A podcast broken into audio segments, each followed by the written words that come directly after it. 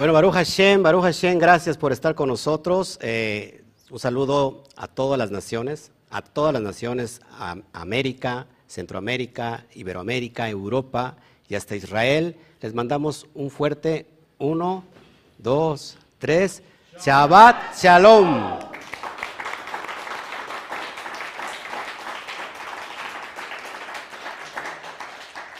Bueno, como estaba comentando hace un ratito, bueno, antes de iniciar, ya sabes, si estás en YouTube y no te has suscrito, suscríbete por favor, deja tus comentarios, ponle manita arriba y si, y si no has activado la campanita, pues actívala.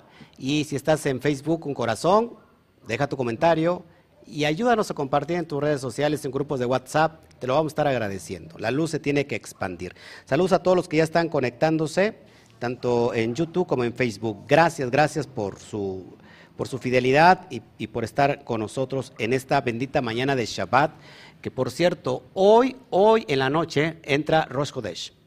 ¿Qué es Rosh Hodesh? La entrada a la cabeza del mes, del mes de Lul. El mes de Lul es muy importante porque en el mundo espiritual se habla de 40. Y ahorita vamos a entender un poquito el mundo espiritual en la cuestión de los 40 días. ¿Cuántos días tiene Lul? Tiene 30. Es decir, que cuando se termina el Lul son 30 días y entramos en Yom Teruah en Rosh, en Hashanah, Año Nuevo Judío, eh, y faltarían 10 días para integrarnos a Yom Kippur, el Día del Perdón. Es decir, que estamos hablando de 40 días exactos.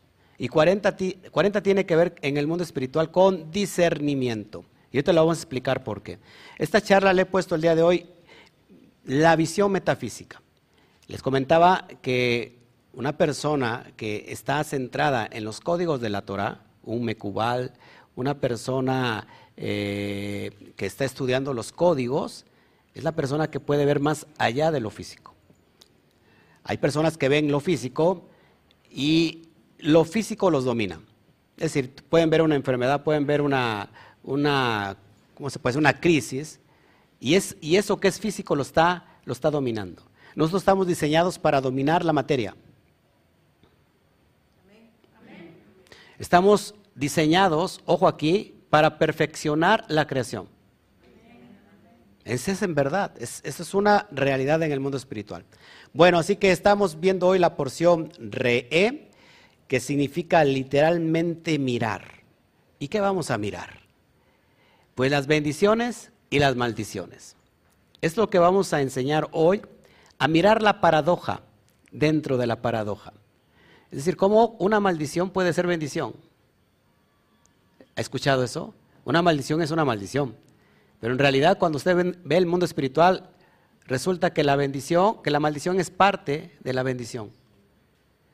Que no hay energía ni buena ni mala, al menos desde la perspectiva que lo estamos viendo nosotros, porque para Shen solamente es una energía que, que da vida y que da bendición. Pero ¿cómo entonces transmutar la energía que consideramos negativa o mala, que en realidad es una energía negativa, ¿cómo transmutarla a una energía positiva? Rabbi Yeshua le habló no a la suegra de Pedro, sino que le habló a la fiebre de la suegra de Pedro. La pregunta, ¿la fiebre tiene orejas? ¿Tiene oídos? ¿Y por qué escuchó? Y luego, a raíz de eso, Pedro, Kefa, se vengó de Yeshua. Lo negó tres veces. Guaca, guaca. Ay, qué serios son ustedes, de veras. Hay que romper el, el hielo. ¿Ok? Bueno, vamos a entender entonces que los huesos no tienen oídos. ¿Y qué hacen los huesos? Oyen. ¿Cómo oyen? Si no tienen oídos. ¿Por qué no estamos entendiendo el mundo espiritual? ¿Cómo orar por los pies planos y que tomen curvatura? Cómo orar por los miembros cortos y que se enderecen al mismo nivel que, el otro. Estamos manipulando nervios, tendones, hueso. Eso es imposible. Pero ¿cómo obedecen? ¿Se ha preguntado eso? Porque estamos viendo más allá de lo físico, la metafísica. ¿Ok? Bueno, pues vamos a, dar inicio y conforme vayamos avanzando va a entender. Es un estudio corto, en realidad, pero lleno de, mucho significado. déjenme buscar aquí algo que, que necesito encontrar. Mientras este, mandamos saludos a todos, gracias por estar con nosotros nuevamente, ¿ok? Y que esta porción en realidad nos ayude de mucho a entender el mundo espiritual. Si no entendemos el mundo espiritual, mis amados, no entiendo para qué estamos en esta dimensión. Esta dimensión nos está gobernando y es urgente que nosotros gobernemos esta dimensión. Es necesario que cambiemos la forma de pensar, porque si no cambiamos la forma de pensar, amados, no podemos cambiar nuestro entorno. ¿Cuántos de ustedes están esperando que venga algo nuevo, algo mejor? Hay muchas personas que esperan que la tierra se acabe, porque piensan que esa es la solución. A ver, ¿cómo lo explico? Es decir, el fin del mundo ya que venga, que venga, que venga, porque cuando venga, pues ya alguien nos va a salvar. ¿No? Eso es lo que se cree religiosamente hablando. Pero en realidad el mundo no se va a acabar. Lo que sí se va a acabar somos nosotros. Entonces necesitamos un mundo mejor. la creación es buena, pero ha sido manipulado por manos destructivas. Necesitamos que la humanidad reaccione. Necesitamos urgentemente que la humanidad venga un nivel de conciencia elevado. Precisamente para qué? Para que tome conciencia de las cosas. Tome conciencia del agua, tome conciencia de todos los, bienes eh, naturales que tenemos, los recursos naturales que estamos haciendo con ello. Eh, que, que, la gente tome conciencia para que ya no tenga más odio y no veamos todo lo que estamos viendo hoy en, nuestras, en, nuestro país, muertes, eh, persecución, sangre, violencia. No queremos más guerras. Para que no haya más guerras necesitamos una conciencia elevada. No una conciencia religiosa, porque la conciencia religiosa va a dividir y va a seguir dividiendo, dividiendo, dividiendo, dividiendo. No, necesitamos algo unificado. Pero mucha gente está esperando que vengan esos cambios. Y la verdad es que no hay que esperar nada, hay que accionarlos. ¿Cómo lo acciono? Desde mi interior. Cuando yo elevo mi conciencia, estoy haciendo tikkun olam. ¿Qué es tikkun olam? Arreglar el mundo. ¿Y cómo arreglar el mundo arreglándome a mí? Así es, así se hace. Porque cuando tú cambias tu conciencia, haces tikkun, has ordenado el árbol de la vida y entonces estás de alguna manera influenciando sobre los que están a tu alrededor. Para que ellos también hagan qué? Su propio tikkun. Y entonces tendremos una mejor que humanidad. La religión divide y mata. ¿Cuántas muertes hubo? Fíjense. Por ejemplo, a causa del cristianismo. ¿Cuántos judíos se fueron?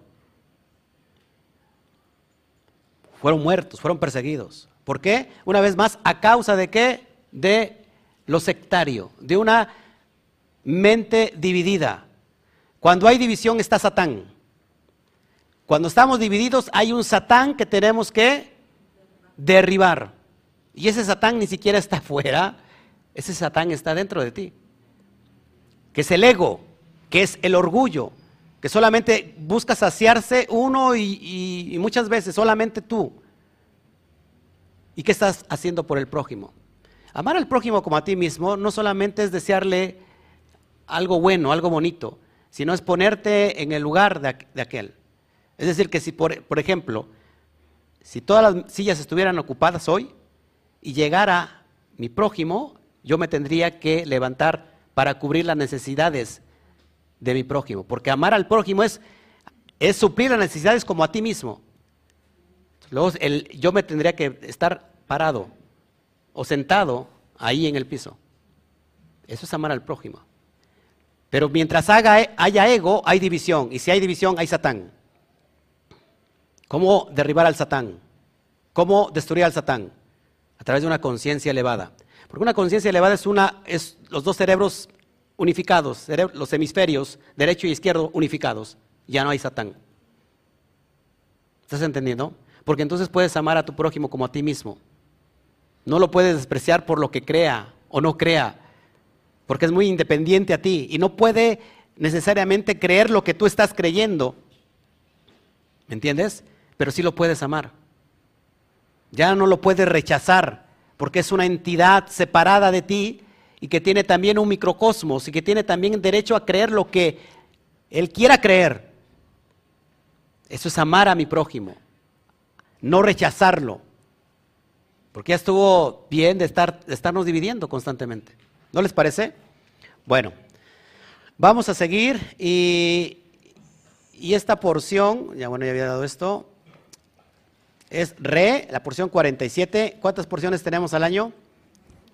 54, ya estamos por terminar. Empezar un nuevo año, un nuevo ciclo. La lectura es en el libro de Devarim, Deuteronomio, capítulo 11, verso 26, y al capítulo 16, verso 17. Ahora, esto ya lo he dado ya dos años seguidos, ya saben lo que contiene la porción. Acuérdense que Devarim, Deuteronomio, simplemente es una Mishnah Torah, es la repetición sobre todo del libro de Éxodo, de todo lo que pasó el pueblo eh, de Israel y, qué está haciendo Moshe, eh, dándole consejos de que no hagan lo mismo que hicieron sus padres, para que tengan éxito. Así que se repiten muchas cuestiones y voy a hablar sobre un punto en específico para que vayamos avanzando. Bueno, vamos al remes. ¿Qué es el remes nuevamente? La interpretación que trasciende a lo literal. Es decir, Peshat, metemos al remes ¿Cuántas interpretaciones hay para entender el texto de la Torah? Cuatro, al menos. Cinco ya para los avanzados. Yo todavía no he llegado a la quinta, ¿eh? pero este, ya estoy en, la cuarta, así que falta meter la, velocidad, la, quinta velocidad. Así que estamos Peshat, literal. Remes, remes, la alusión. Estamos viendo entonces la alusión de la gematría. Estamos viendo qué hay detrás del texto. Bueno, esta porción contiene 126 versos, 1932 palabras y 7442 letras. Bueno, muy bien. La palabra Eloheino Use, que significa nuestro Dios, Él es, tiene una gematría de 126. ¿Por qué les muestro todos estos detalles? Porque todo en el mundo espiritual, espiritual cuenta. Cuando abrimos una porción, y ya de entrada tenemos estos datos en el REMES, nos está dando la energía de esta porción y de esta semana, que no solamente la estamos leyendo aquí, sino se está leyendo en todas partes del mundo y sobre todo en Israel. Así que esta semana todos los Bene Israel, todos los que están eh, transmigrando a la conciencia elevada, están recibiendo esta poderosa energía. Así que de entrada, el Ojeino Use nuestro Dios, el es, tiene una gematría de 126. Seguimos. ¿Qué creen? La palabra Edén, que se traduce delicia. ¿Han escuchado la palabra Gan Edén? El Gan Edén que es el paraíso. ¿Qué creen que sea el paraíso? ¿Algo físico? ¿O un estado o un nivel espiritual? Un nivel espiritual, estamos hablando de, la conciencia. Muchos le llaman la nirvana, ¿no? Eh, muchas, eh, eh, de diferentes modos, pero estamos en la conciencia Aleph. O secularmente se le conoce como mindfulness. ¿Ha escuchado la palabra mindfulness? significa mente plena. Prácticamente la conciencia Aleph. Por ahí yo estoy estudiando, estoy estudiando ahorita un diplomado muy fuerte en inteligencia emocional. Después me meto mindfulness y voy a estudiar una maestría en estudios judaicos de la Universidad Hebraica, que está regida por la Universidad Hebrea de Jerusalén. Este, porque todo lo que hablo tiene que tener un fundamento, no hablarlo solamente por hablarlo. Así que Edén significa 126. Dice un texto de la Torah que en la diestra de Hashem en su diestra hay delicias. Es decir, que el, Edén tiene que ver con la parte derecha, y la, parte derecha es la, la la bendición, el amor, la bondad. ¿Estás de, ¿Estás de, acuerdo conmigo? Así que el que entra en el paraíso en realidad entra a la gracia de Hashem. ¿Estás de acuerdo conmigo? La parte derecha. ¿Qué más?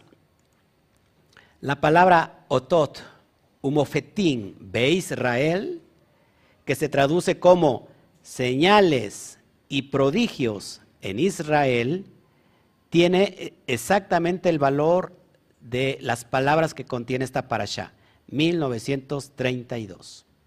Mira por dónde va todas las cosas. Entonces, ¿cómo puedo ir descifrando esta porción? Si esta porción se llama re, que significa mira, ¿qué vamos a mirar? Vamos a mirar quién es nuestro Dios. Y nuestro Dios, Él es. Nuestro Dios es, Él es, es aquel que nos va a introducir al Edén, a su delicia. ¿Por medio de qué? Señales y prodigios en Israel.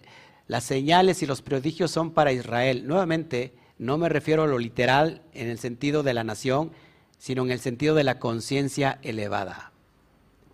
Aquel que está meditando constantemente y llega a un nivel de conciencia elevada, produce milagros, señales y prodigios. Es el Aleph tocando a la tierra. Cuando el Aleph toca la tierra se convierta, ya no se escribe Aleph, se le detrea Aleph Lamed Pei, sino que ahora se, dice al revés y ya no, ya no se, se, se, traduce como Aleph, sino que ahora es Pele. ¿Y qué es Pele? Maravilla y milagro. El Eterno tocando la tierra. Cuando el Aleph toca la tierra, se producen Pele, milagros, señales, prodigios. ¿Está conmigo? Ok. Ya no lo voy a estar quemando porque ya me, ya me llamaron la atención ahí arriba. Bueno, lo pongo un poquito ahí para que lo veas. ¿Estás de acuerdo conmigo? Entonces, amados, ya de entrada tenemos aquí un manjar delicioso donde estar, estaremos disfrutando de esta energía de esta semana. Esta, esta semana está cargada de esta energía y nos está preparando para entrar precisamente al mes de Elul, donde es necesario que nosotros provoquemos milagros y señales para nuestra vida. Para que demos el salto que nos haga falta dar. Para que recibamos el empujoncito y poder dar el salto cuántico que yo llamo. Conquistar la vina, la mente atrofiada por el mundo inferior y reestructurarla y hacerle ese arreglo. ¿Cómo se puede decir? Sí, reestructurar a la mente vina, que está viciada. La vina es el, la, vina que todavía está, de alguna manera, eh, ensuciada, que está caída, es aquel, el hombre viejo que le llama Pablo, que está viciado, lleno de, de, de lo mundano. El hombre viejo que ese tiene que morir. Es la mente vina que todavía no está conquistada. Cuando nosotros hacemos el tikkun, rectificamos Binah. ¿Quién es Binah, el arquetipo de Binah? ¿Se acuerdan? El arquetipo de Binah es Java, que es Eva. Cuando nosotros rectificamos a Eva, amados, estamos dando el salto cuántico. ¿Cuándo se rectifica a Eva? ¿En qué día se rectifica a Eva? Eso es muy importante que lo entiendas. Hoy, en Shabbat. El Shabbat se, hizo para tener la oportunidad de entrar a ese portal y dar el salto cuántico. Porque aquí rectificamos a Eva de la transgresión que hizo en el Gan Eden. Y podemos entrar ahora confiadamente al trono de la gracia para recibir el oportuno socorro. Porque estamos rectificando la transgresión que hizo Eva. Y estamos quitando y derribando la, mente vieja y hoy estamos teniendo una conciencia nueva. Diga conmigo conciencia Aleph. ¿Está conmigo? Bueno, seguimos. Seguimos. Baruch Hashem. Bueno, entonces, ya tenemos de entrada toda esta energía. Solamente, amados hermanos, en los versos en las palabras y en las letras. Por supuesto que eso lo estoy, lo estoy leyendo y lo estoy tomando en cuenta desde el texto original hebreo. ¿eh? Ahorita va usted la Reina Valera y va a decir, pues ni siquiera dice el pastor que tiene esto y no lo tiene. No, pues estoy en el texto original, acuérdense. Seguimos. Bueno, Re. Re es también uno de los 72 nombres de Dios, de Hashem. Y este nombre, Re, que después, ¿cuántos quieren meterse al estudio de los 72 nombres de Dios? ¿Les gustaría? Bueno, es algo muy poderoso, muy poderoso. Bueno, estos, este nombre que pertenece a, los, a uno de los 72 nombres de Dios, nos conecta con la Yud del mundo de Atzilut. Se lo explico, para los nuevecitos. Al menos comprendemos que hay cinco y cuatro mundos. El mundo de la mística hebrea. Hablando del mundo de Atzilut, como el mundo superior, es donde está concentrada la corona Jodmaivina. ¿Ok? ¿Qué más? En el mundo de abajo tenemos, en el mundo que le sigue es Bria, que es el mundo de la creación, y después tenemos el mundo, a ver, rápido, póngame varones aquí, allá abajito, o aquí, rápido el, el pizarrón, y les explico a las personas. Que esto ya lo expliqué hace 8 o 15 días, ¿no? que hay cuatro mundos.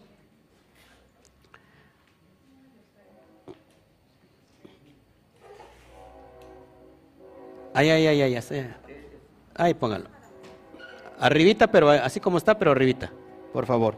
Mientras tomo agüita. ¿Qué es el? Esto es importante que lo entendamos. Mm. Bueno, presten atención.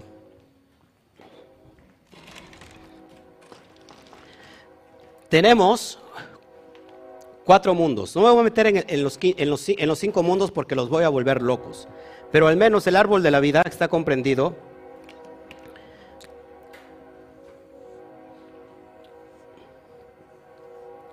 en cuatro emanaciones poderosas. Atzilut. ¿Qué tenemos en Atzilut? ¿Cómo se traduce Atzilut? el mundo de la emanación. Aquí encontramos la mayor energía posible de los mundos superiores. Bueno, aquí está lo que pretendemos que es Keter, Jodma y Vina. Keter, Jodma y Vina. Aquí tenemos la Yud de los cuatro nombres de Hashem. Yud, Hei, Bat, Hei. Ojo aquí, por eso es muy importante. Ahora, este, este nombre, Re, que está viendo ahí en pantalla, pertenece al mundo de arriba de Atzilut. Es decir, que este nombre nos hace ver el mundo de la emanación superior y nos conecta con los mundos superiores. Después en, la, en el mundo de abajo tenemos Briah, después tenemos eh, Yetzirah y Asia. Así que miren, esto es importante. El mundo de Asia o de Asia es el mundo de la acción. Aquí estamos nosotros hoy convergiendo. En Malhut, en esta Nukba, que es la hembra que recibe la luz de Atzilut. Aquí se manifiesta la Shejinah. Aquí es posible en la materia ver la manifestación divina. Ahora, este, este nombre de Re'e, lo que estás viendo ahí en pantalla, es uno de los nombres, de los 72 poderosos nombres de Dios que nos va a conectar con el mundo de Atzilut. Para que mires la dimensión de lo que te estoy hablando. Por eso estamos hablando del mundo, de cómo mirar el mundo espiritual. ¿Mm? Entonces, aquí, aquí se crean las ideas, amados hermanos. Aquí se crean las ideas, ideas tomadas de, de la conciencia superior. Aquí se empiezan a formar las ideas. Y aquí se hacen realidad, se materializan las ideas. Aquí unificamos Yud, Hei, Bat, Hei, unificamos la parte inferior, lo unificamos dando el salto a la cosmovisión de Bria, ¿sí? De la formación. Es como la, la formación de un bebé. Se crea, en el mundo de Atzilut se crea un alma. Después, en el mundo de la creación, es donde está la semilla germinando, en este caso, ¿qué? Al óvulo. Yetzirah es el, el bebé en el vientre de mamá.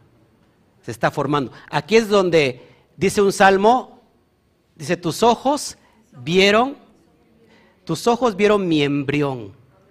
Es aquí donde Hashem empieza a formar todo lo posible y permanece oculto para que entonces venga a la materia como toda una realidad visible. ¿Te das cuenta el poder que tenemos en el mundo espiritual? Bueno, seguimos. Lo siento por los que no están viendo, pero pues vénganse para que vean.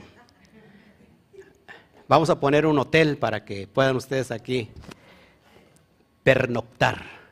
Re significa ver. Entonces, ¿qué vamos a ver, amados hermanos? El mundo espiritual. Este nombre nos está permitiendo ver el mundo cósmico. Mm. El mundo supranatural. El mundo que está sobre la materia, sobre lo natural. Porque estamos entrando no a una conciencia, sino a una supraconciencia. Mis pensamientos no son tus pensamientos, mis caminos no son tus caminos. Hay un gran trecho entre el mundo de Asia al mundo de Atzilut. Pero ¿qué pasa con la segunda Hei? Que ya está cerca, muy cerca del mundo de Atzilut. Así que cuando tenemos esta unificación, y tenemos esos conceptos bien claros, unimos la Hei final a la Hei de Bria. Y ahí entonces, amados hermanos, damos el salto cuántico. ¿Mm? Reconocemos quién somos. Que no somos solamente alguien que es pasajero en esta dimensión, sino que tiene un propósito más allá. Wow, nos seguimos. Al último, cualquier pregunta ya saben. Así que se puede ver, hay dos, hay dos formas de ver, ver y observar. Normalmente nosotros vemos, no observamos. Una cosa es ver y otra cosa es visionar. El que visiona es aquel que cumple los sueños. Una cosa es tener sueños y soñar como loco y decir algún día lo voy a lograr, pero el visionario es aquel que alcanza y hace posible los sueños, que trabaja, que tiene metas en lo que está viendo en el mundo espiritual. Un visionario no mira el mundo material. El, mundo, el, ser espiritual mira el mundo de Atzilut, es decir, el mundo espiritual. Es decir, aquel que el Eterno le saca de la tienda y le dice, si puedes contar las estrellas de los cielos, así será tu descendencia. Que va contra toda natura que va contra toda posibilidad natural. ¿Por qué? Porque Abraham era viejo, su esposa era estéril. ¿Cómo va a poder tener hijos? Entonces viene la risa de la incredulidad. Y entonces ya no te llamarás ahora Sarai, sino que ahora que tu hijo se llama, perdón, ya no se tu hijo se llamará, perdón, Isaac. Y Isaac significa risa. Porque nos da, nos da risa eh, creer esto porque es una locura. Pero el Eterno se lo toma muy en serio. Ok, seguimos. Así que observar tiene que ver con discernimiento. Miren lo importante que se, eso es poderoso. Aquí el bebé que se está formando, ¿cómo le pondré? ¿Cómo será, cómo será una, este, un bebé? Bueno, lo voy a poner así. A ver, total. ¿eh? Todavía hay un, un arrocito. Se está formando, ¿no? Una energía poderosa lo está formando. Y tienen que pasar 40 días para saber si es niño o es niña. ¿Por qué 40? ¿Por qué no 20? ¿Por qué no 50?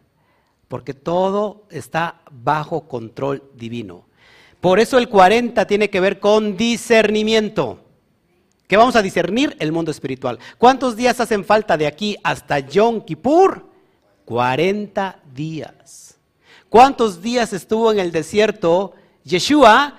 40 días. ¿Qué estuvo haciendo Yeshua? Preparándose en el mundo espiritual para poder discernir y después bajó con poder con señales, prodigios y maravillas. ¿Cuántos días fue el diluvio? 40 días, porque el diluvio que trajo muerte también trae nueva vida. El discernimiento nos da un nuevo enfoque, una nueva vida y ya no estamos a ciegas en el mundo espiritual. Por eso, a partir de ahora en la noche, vamos a dar eh, la entrada a Elul y vamos a estar preparándonos en el mundo espiritual.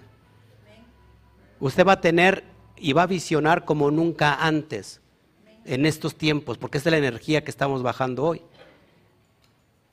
Mi abuelita hubiera dicho, sí, amén, gloria a Dios, aleluya. Observar, discernimiento. La energía de esta porción entonces es para discernir el mundo espiritual, no el mundo físico, sino el mundo metafísico. ¿Dónde vienen los temores? Los miedos. Lo que hoy está de moda, a las personas les da qué? Ansiedad. ¿De dónde viene todo eso? Del mundo físico. Porque hay un mundo espiritual negativo que está influyendo sobre la persona, porque la persona está incapacitada para ver la realidad del mundo espiritual. Cuando la persona ve más allá de lo físico, entonces sabe dominar la ansiedad, el miedo, lo que sea.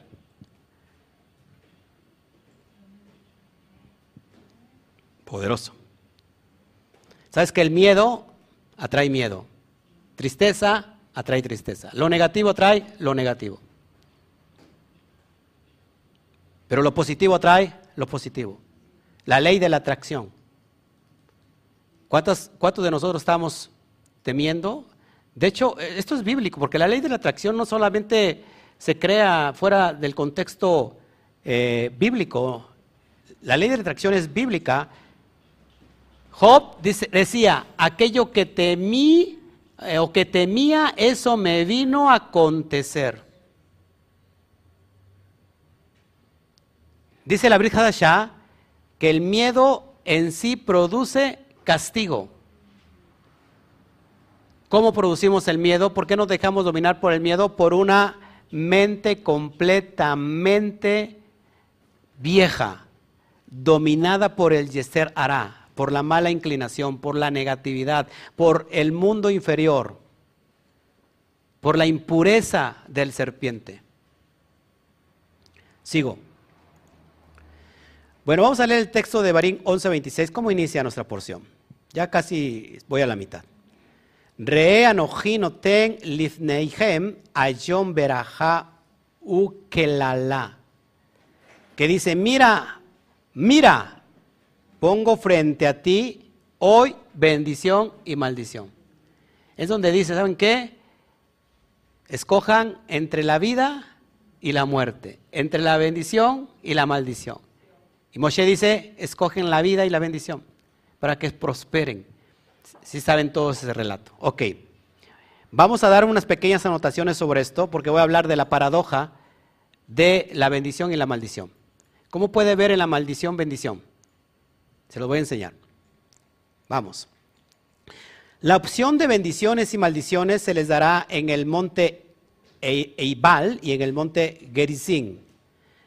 ¿Sí? Ahí se les da y, divide Moshe seis tribus que van a ascender al monte Grisín, donde se van a leer las bendiciones, y otras seis al monte Eibal, donde se van a leer las maldiciones.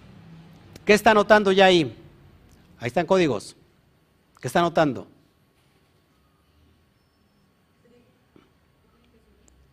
¿Qué más?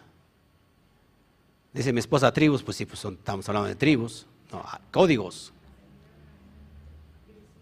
División, cerebro izquierdo, cerebro derecho. Cuando se habla el mar, se abre esta dimensión que tiene que ver con los dos cerebros abriéndose, pero cuando, cuando quieren entrar los egipcios, ¿qué son los egipcios en el mundo espiritual? Aquellos que van persiguiendo al pueblo de Israel, ¿qué son los egipcios? Los pensamientos parásitos los pensamientos negativos. Pero ¿qué pasa cuando quieren pasar esos pensamientos negativos? ¿Qué pasa? Que la mar se cierra y ahoga a todos esos pensamientos. Es el poder de la unificación del Aleph. Así que mira, ya hay, aquí dos aspectos, cerebro izquierdo y derecho. Van a, uno va en un monte van a dar las bendiciones y en otra las maldiciones. La palabra Gerizim, Gerizim tiene un valor de 260 en gematría. Gimel, Resh, Zain, Yud y Men me da igual a 260. 260, amados, es 10 veces 26. ¿Y qué tiene que ver el 26 aquí? El nombre sagrado, el Shen Hameforash, Yud Hei Bat Hei, ¿Cuánto vale Yud Bat 26. En alusión también a las Aseret Hadibrot, es decir, los diez mandamientos, pero también al árbol de la vida, porque ¿cuántas, cuántas esferas o sefirot tiene el árbol de la vida? Diez. Pero también a las Azara Mamarot.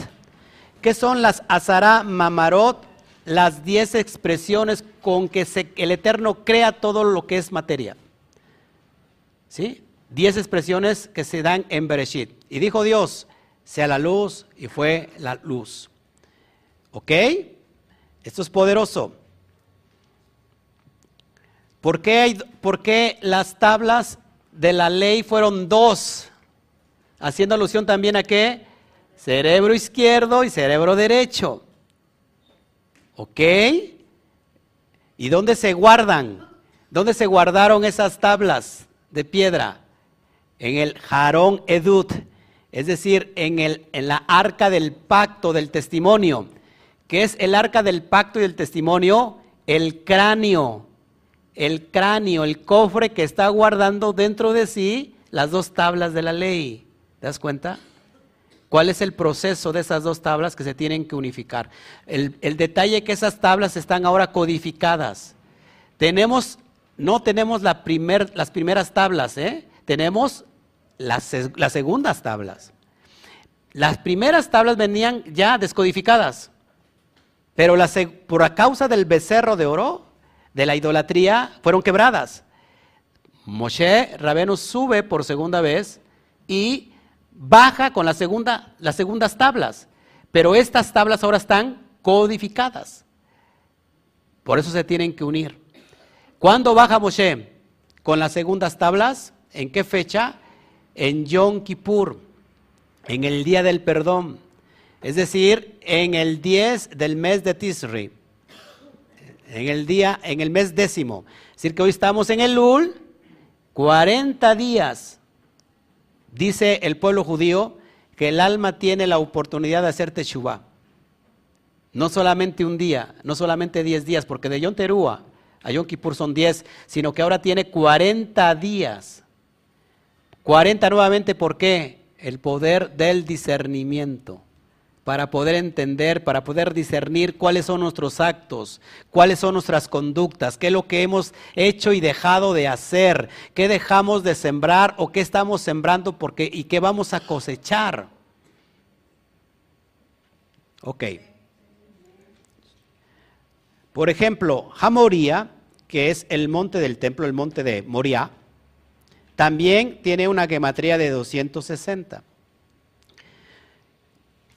El templo Moria, el monte Moria, para que me entienda, que ayer lo hablamos, es un secreto muy elevado. Yo creo que al rato subo la, clase de ayer, que solamente fue por Zoom. Estamos hablando que, en el monte Moria fue la queda de Isaac, es decir, la atadura de Isaac, ¿qué más? Y todo lo que relaté ayer, pero es donde se levanta el templo, donde, donde Jacob sueña que hay una escalera, donde suben ángeles y descienden ángeles. Bueno, ese monte es donde está el templo. Es impresionante. Y tiene exactamente un valor de 260. Noah ofreció un corbán después del diluvio, del diluvio. Fíjense, todo lo que nos conecta. Adán dio ofrenda también, según la, la, tradición judía. Caín y Abel también ofrecieron holocaustos, también en ese monte. Eh, Jacob le llamó ese lugar Amacón, que significa el lugar. Amacón significa un nombre de Dios. Y curiosamente que ahí es donde se levanta el templo. Y curioso que en sus laderas, ahí también se crucifica, se hace el bitul de Yeshua. ¿Tiene importancia eso, esa energía? Bueno. Bueno, hasta aquí. Estamos, estamos todos bien porque vamos a entrar ya, ya en un concepto más profundo. Más profundo de lo que estamos hablando. Perfecto. Bueno, este, vamos a ver entonces cómo la paradoja de que la maldición, que es la parte izquierda o la energía negativa, puede ser bendición. ¿Cómo hay esa paradoja que la maldición sea parte de la bendición? Y lo vamos a entender desde esa, desde esa perspectiva. Bueno, algo más. La palabra verajá, que lógico se traduce bendición, formada por bet, reish, kaf, hei, es un acrónimo y que forma las siguientes palabras. La primera, bet, de verajá, bueno, bendición. La segunda letra que es reish, de refuá, sanidad. La tercera que es kaf, de kabot, que significa honor, gloria. Y la cuarta de atzlaha, que significa éxito. Así que dentro de esta porción, amados, hay un código, un acrónimo que es bendición, sanidad, honor y éxito. No sé si usted lo esté necesitando, pero yo sí, yo sí lo necesito. Y si no lo quiere usted, lo tomo yo por usted. Bendición, sanidad, honor y éxito. Yo deseo con todo mi corazón que tengas en esta semana y en los 40 días que siguen bendición, sanidad, honor y éxito. Yo deseo que en todos estos días que siguen y que pueden venir crisis, circunstancias, problemas, que sobre todo eso obtengas bendición, sanidad, honor y éxito. Yo deseo con todo mi corazón, pase lo que pase, que tengas bendición, sanidad, honor y éxito. Yo deseo que embaraces tu vasija por medio de bendición, sanidad, honor y éxito. Deseo con todo mi corazón que modifiques tu subconsciente con bendición, con sanidad, con honor y éxito. Amén. Baruch Hashem. Esto es poderoso. ¿Para qué? Porque, porque simplemente no hemos sabido mirar más allá. Vemos a veces la maldición como un castigo, cuando dentro de ese castigo tenemos el potencial de adquirir las cosas supremas. ¿Ok? Bueno, seguimos. Vamos a mirar el segundo versículo de este mismo tema que está en el 1127. Y ahí dice las bendiciones que escucharás en el original. Y cuando yo pongo el original, las letras finales las marco, me da la palabra Torah. Y Torah significa instrucción. Así que dentro de las bendiciones que van a escuchar Bene Israel, se forma la palabra Torah. Cuando alguien rechaza la Torah, amados hermanos, está rechazando la instrucción de vida. La ley quedó caducada, la ley quedó abolida. Eso es una completamente mentira. La ley no puede quedar abolida, la Torah no puede quedar abolida porque es eterna no es terrenal, es suprema, es divina y que contiene todos los elementos necesarios para tener éxito en nuestra vida y más allá de la propia vida. Así que mira por dónde están las instrucciones. Es poderoso. Vamos a mirar a profundidad lo que sigue. A mí me interesa esto. Bendición, pero ahora lo vamos a, a deletrear. ¿Cómo se deletrea bendición? Está formada por Bet, Resh, Kaf, Hei. Así se escribe. Beit, Resh, Kaf, Hei. Y tiene un valor de 1032. Hay gente que no, no, entiende esto, pero hay gente que sí me entiende porque está tomando el curso de las 22 letras hebreas y normalmente lo, lo deletreamos, ¿verdad? Bueno, 1032. 1032. Que la la, que es maldición, deletreada, tiene un valor de 344. Así se, se deletrea que la la, maldición. 344. Ahora mira lo que sigue que es poderoso. 344 es la tercera parte de 1032. Ahora, 344 haciendo alusión a la maldición, que la la, significa entonces que la maldición es parte de la bendición. Lo que me está aludiendo en el remes, que la maldición en realidad es parte de la bendición. ¿Por qué? Ahorita se los explico. Que la la, maldición, aparece en la Torah 26 veces. Es decir, que 26 haciendo alusión a qué? Al nombre supremo Yuhet Bathei, por el cual es la fuente de toda la bendición. Curioso que maldición aparezca 26 veces en la Torah. El valor del nombre Yud Hei Bat Hei. ¿Cuántos huesos tienen nuestros pies?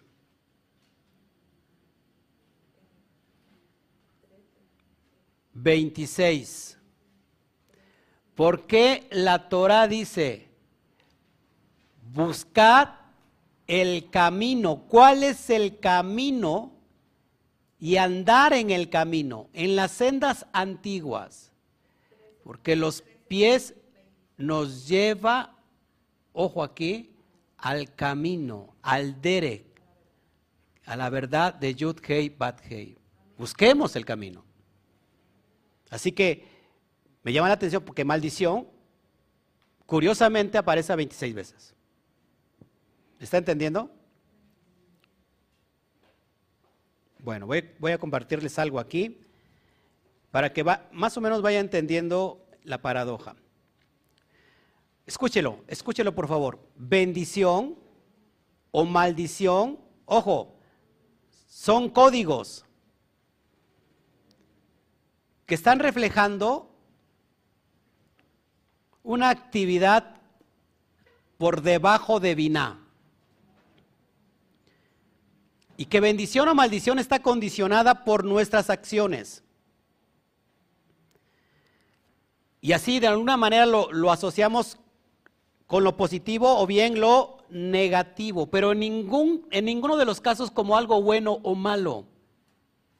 Una vina que está completamente viciada, una vina que está caída, mira la bendición o la maldición como algo bueno o como algo malo. Y divide. Esto no es bueno, esto es del diablo. ¿eh? Una conciencia que está caída. Fíjese, la maldición en realidad viene siendo una bendición oculta. Por eso es mirar más allá de lo físico. Porque miramos algo negativo y ¿qué pasa? Nos destruimos. ¿No? ¿No? Por ejemplo, esta pareja está aquí, Nancy, que tuvo un proceso poderoso con su bebé, recibió un milagro, ahí está el, el milagro. Desde el vientre de mamá le dijeron, la niña no tiene esperanzas de vida. Viene una mala energía quebrantar su, vida y mira hoy, ahí está el milagro. Y siguen los procesos con ellos. Este, este, este día, el, martes, llueve aquí y se le inunda la casa. Y, tú puedes ver todo esto y cómo, cómo puedes decir, esto es una bendición. Pues el metafísico ve más allá de lo físico. ¿Sí? Estamos viendo que estamos transmutando una energía negativa en una energía positiva, pero nunca buena o malo. Porque desde la perspectiva de Hashem no existe lo bueno ni lo malo. Todos los ángeles trabajan para Él. El ángel de la muerte trabaja para Hashem. No hay nadie que no se le pueda someter, si no, no sería Dios. No hay nadie sobre encima de él. Entonces, tenemos que ver que la maldición no siempre es algo malo, sino que es en realidad una bendición. Maldición en hebreo se escribe, por ejemplo, como te lo pongo ahí en pantalla, que la la tiene una gematría de 165. Que la la, maldición. Pero ¿qué crees? La palabra hasaj. ¿Qué significa hasaj? Fuerza. O bien lo negativo te destruye o bien lo negativo te da fuerza para seguir para adelante. Nancy y su esposo, Carlos, pudieron haber visto esto como una desgracia y pudieron haberse destruido, sido llevados por la corriente. Pero lo miraron desde otra perspectiva y les dio fuerza, hasaj. Pero ¿qué crees? Ojo aquí, mira, mira lo, importante de todo esto. Caín, pensamos en Caín y pensamos en el asesino, ¿o no? El que mata al bueno. En realidad, Caín es la, la otra cara de la moneda de Abel. Caín es el alma caída de Abel. Y si cae el alma caída de Abel, lo que significa es que tiene que levantarse a la conciencia elevada para volver a ser Abel. Caín, ojo aquí, tiene una gematría también de 165. Y Caín está posicionado en la columna izquierda del árbol de la vida. A ver, en otras palabras, ¿Caín es malo o es bueno? Lo que hizo Caín fue matar a Abel, a quitarle la debilidad para darle fuerza. Esto es poderoso. El árbol de la vida de la izquierda, la columna de la izquierda no es mala, tiene un trabajo de limitar. Columna derecha es expansión, columna izquierda es restricción. El cosmos todos los días está expandiendo a una velocidad tremenda, pero tiene que haber también un qué? Una extracción, un límite. ¿Qué pasa si todo nosotros nos expandimos, nos expandimos y no hay control? Nos vamos a perder. ¿Te das cuenta por qué es importante la parte negativa, la columna de la izquierda de nuestra vida? Porque si no, no encontramos el equilibrio. A ver, ¿qué pasa si yo doy todo, todo y este y mi esposa me tiene ahí eh, lavando los trastes y trapeando. Y yo me dice, ¿sabes qué? Ahora sacúdete arriba y abajo y, y ahora cada día más y más y más y más.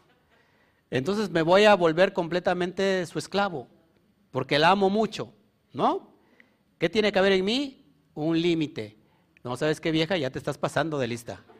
Ahora te toca a ti lavar los trastes. ¿Sí? Porque mucho amor destruye, porque te toman como débil. Pero nada de amor también destruye, porque te toman como duro.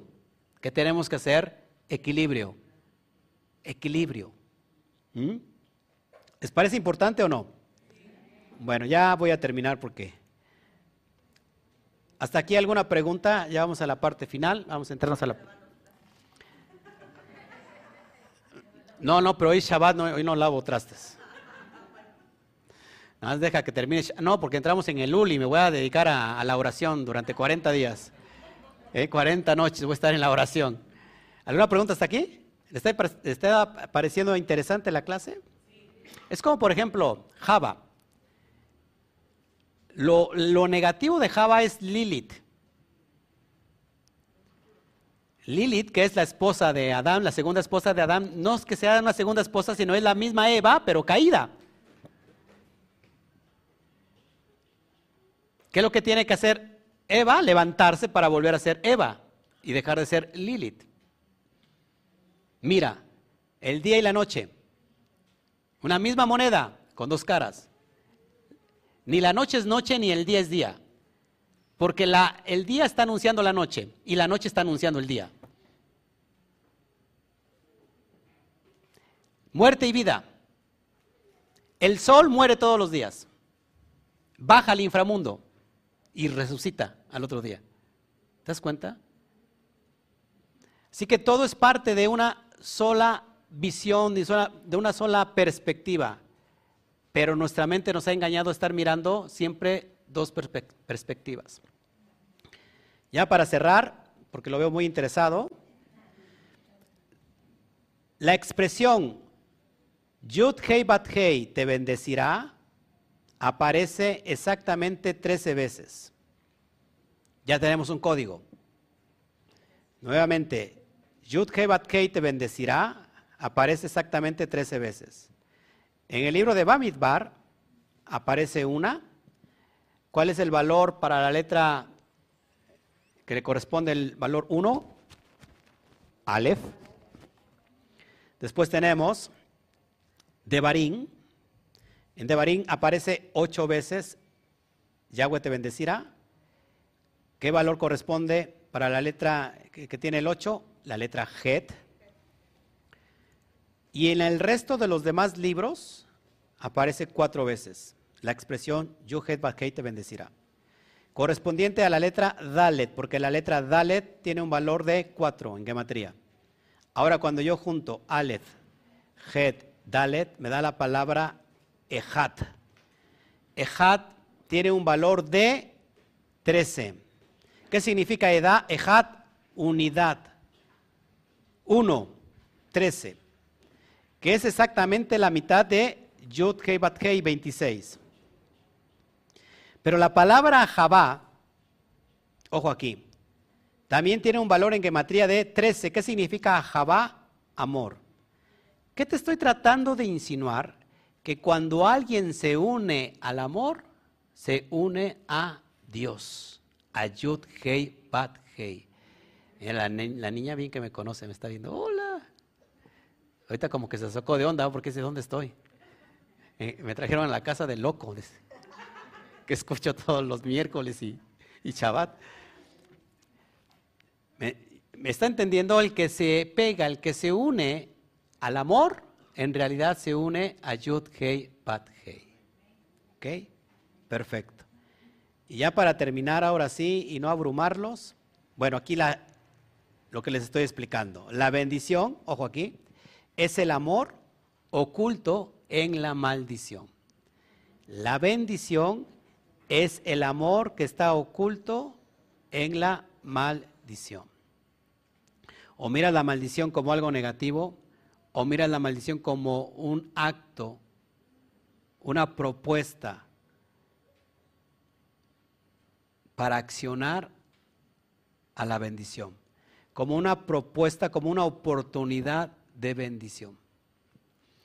Si yo disciplino a mi hijo, mi hijo de repente se va a enojar, pero sé que esta disciplina lo va a ayudar a encauzarse para el bien. ¿Sí me explicó? Quizás él no lo entienda y de repente diga palabras malas contra su papá, pero pasando el, tiempo va a entender que era necesario una disciplina. Porque nadie escarmenta en cabeza ajena, pero a los hijos le queremos decir, no hagas esto, no vayas por aquí, no vayas por allá. ¿Por qué? Porque nosotros ya pasamos por ahí. Entonces, amados, tenemos que mirar siempre que no es la, siempre la primera perspectiva con la que nos quedamos, o con la que nos quedemos, sino que mirar más allá de lo que no estamos tratando de ver con los ojos espirituales. Miramos con ojos físicos y nos determinamos con lo que vemos. Vemos muerte, desgracia y nos conformamos a la muerte y desgracia. Pero ¿qué tal si detrás de la muerte hay vida y estamos tratando, dejando la oportunidad de ver más allá de que los ojos físicos ven y abrir el mundo espiritual para poder entender entonces la dimensión del bendito sea en esta manifestación?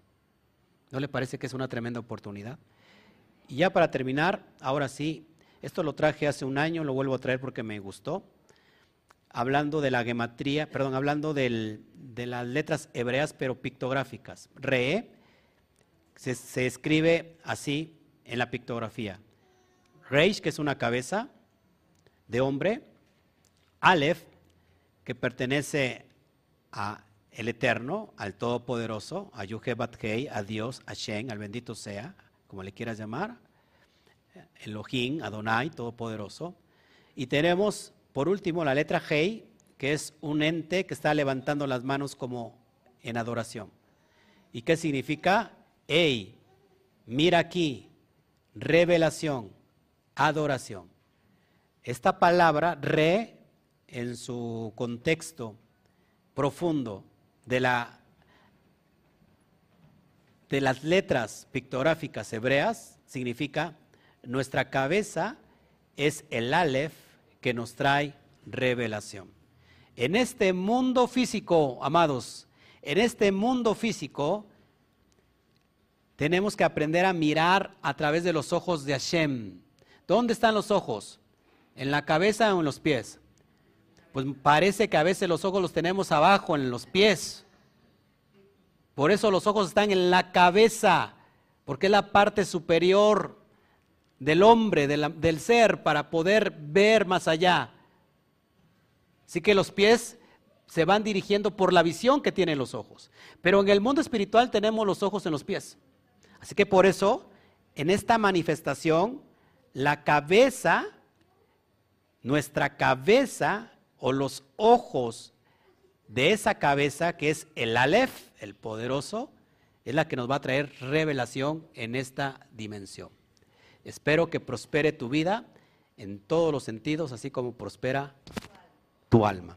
Un fuerte aplauso. Ahora sí.